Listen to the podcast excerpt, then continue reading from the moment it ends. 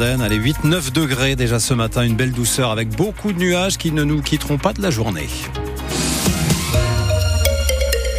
Journal de 8h30, Alexia Arad, une seule association vous manque et tout le quartier est dépeuplé. Le sentiment de certains habitants des Châtillons à Reims après la fermeture de l'association Le Son des Choses.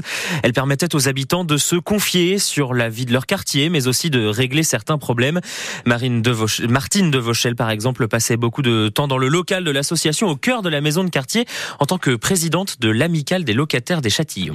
Ah bon, on parlait des travaux. On en est là, on a commencé là. Euh, ça va être de telle rue à telle rue. J'ai rencontré beaucoup de monde très différent. Bon, vous ne pouvez pas être d'accord avec tout le monde.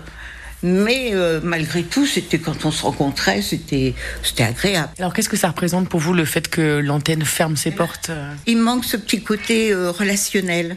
C'était sympathique. Bon, les gens bientôt, oui, on se rencontre. Mais bon, c'est tout. Ça, ça s'arrête là, quoi. Maintenant. Alors que quand il y avait le son des choses, c'était comment? Plus vivant. L'association était jusqu'ici financée par le bailleur social plurial Novilia, la ville de Reims et le Grand Reims dans le cadre de la politique de la ville. Un ensemble d'actions qui vise à revaloriser les quartiers prioritaires. Une politique qui a une fin, c'est ce que nous explique le maire de Reims et désormais président de l'agglomération Arnaud Robinet. Déjà, le Grand Reims ne donne pas de subventions aux associations, enfin, à part à travers la politique de la ville et le contrat euh, de ville. Et le contrat de ville est très clair, c'est-à-dire que euh, c'est un cofinancement euh, Grand Reims et État sur des critères bien précis. Le contrat de ville, ce n'est pas des subventions pérennes de droit commun, c'est accompagner des associations qui ont des projets innovants sur maximum trois ans. C'est ça l'objectif du contrat de ville. Et concernant la ville de Reims, le soutien aux associations n'a jamais été, dirais, en diminution c'est plusieurs millions d'euros euh, chaque année. Mais euh, moi, je n'ai jamais eu, euh, à titre personnel, j'ai jamais reçu de courrier de cette association. Et de son côté, le directeur de l'association Le Son des Choses assure avoir contacté à plusieurs reprises la mairie de Reims sans avoir de retour. Julien Rossipon était notre invité ce matin 7h45. Son interview est à retrouver sur francebleu.fr. C'est aujourd'hui la journée nationale de prévention du suicide. De 8h à 16h, forum, il y a un forum à l'hôpital Robert Debré de Reims.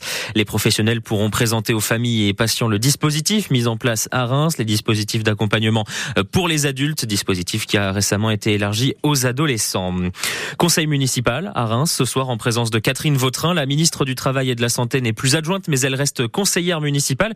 Catherine Vautrin qui sera l'invitée de France Bleu Champagne-Ardenne demain matin à 7h45. Et puis des perturbations ce matin dans les transports du Grand Reims, c'est une journée de grève, la fréquence des trams et des bus est plus faible que d'habitude. Tout le détail de la circulation est à retrouver sur le site de Grand Reims Mobilité. ce lundi, c'est une journée d'action des routiers aussi. Et oui, avec la, qui dénonce la concurrence déloyale et pour la fixation de prix planchers avec des blocages routiers depuis 8 heures ce matin à Reims, des barrages filtrants sur les ronds-points de la nationale 44 qui desservent les autoroutes A4, A26 et A34, des barrages filtrants pour les camions, mais qui euh, bloquent évidemment la circulation des voitures. On l'a appris ce matin, Philippe Bachmann, le directeur de la Comète à Châlons-en-Champagne, est mort ce week-end des suites d'une longue maladie. Il avait dirigé le site culturel pendant 17 ans. Avez-vous, Nicolas, déjà consulté un spécialiste pour choisir une bière? Non, je m'en remets à moi-même. Eh bien, figurez-vous qu'à l'Institut Georges Chapas des Vignes et du Vin de Champagne, une douzaine d'étudiants commencent ce matin une formation pour être zytologue. On leur dit comme ça, c'est un peu compliqué. on peut dire biérologue, si vous préférez. Donc, bien connaître les bières, c'est un premier diplôme universitaire du genre en France.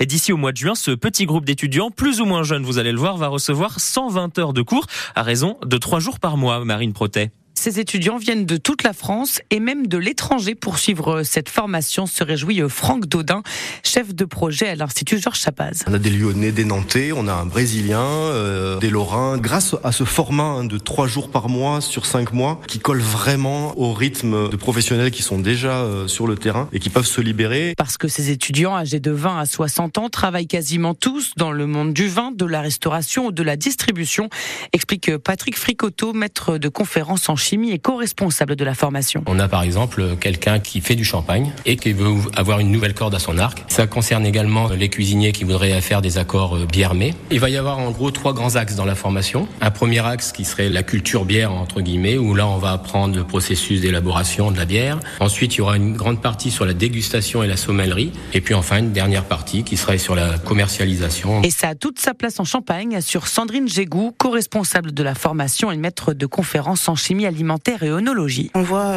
parmi nos étudiants des gens qui ont à la fois des familles qui produisent du raisin pour faire du vin et également justement des céréales pour faire de la bière et peut-être que la bière va prendre aussi une part de marché ici. Un pari que font donc les 12 étudiants de cette première promotion qui ont tous déboursé 3000 euros. Et ces étudiants qui vont allier la théorie à la pratique tout en passant par le plaisir puisqu'à la fin de leur formation début juin, ils auront le droit de déguster la bière qu'ils auront brassée.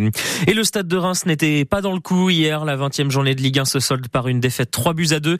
Les Rémois qui étaient déjà menés 3-0 à la mi-temps, bien mieux au retour de la pause, mais ça reste insuffisant pour renverser le match. Le stade de Reims est septième du championnat de Ligue 1.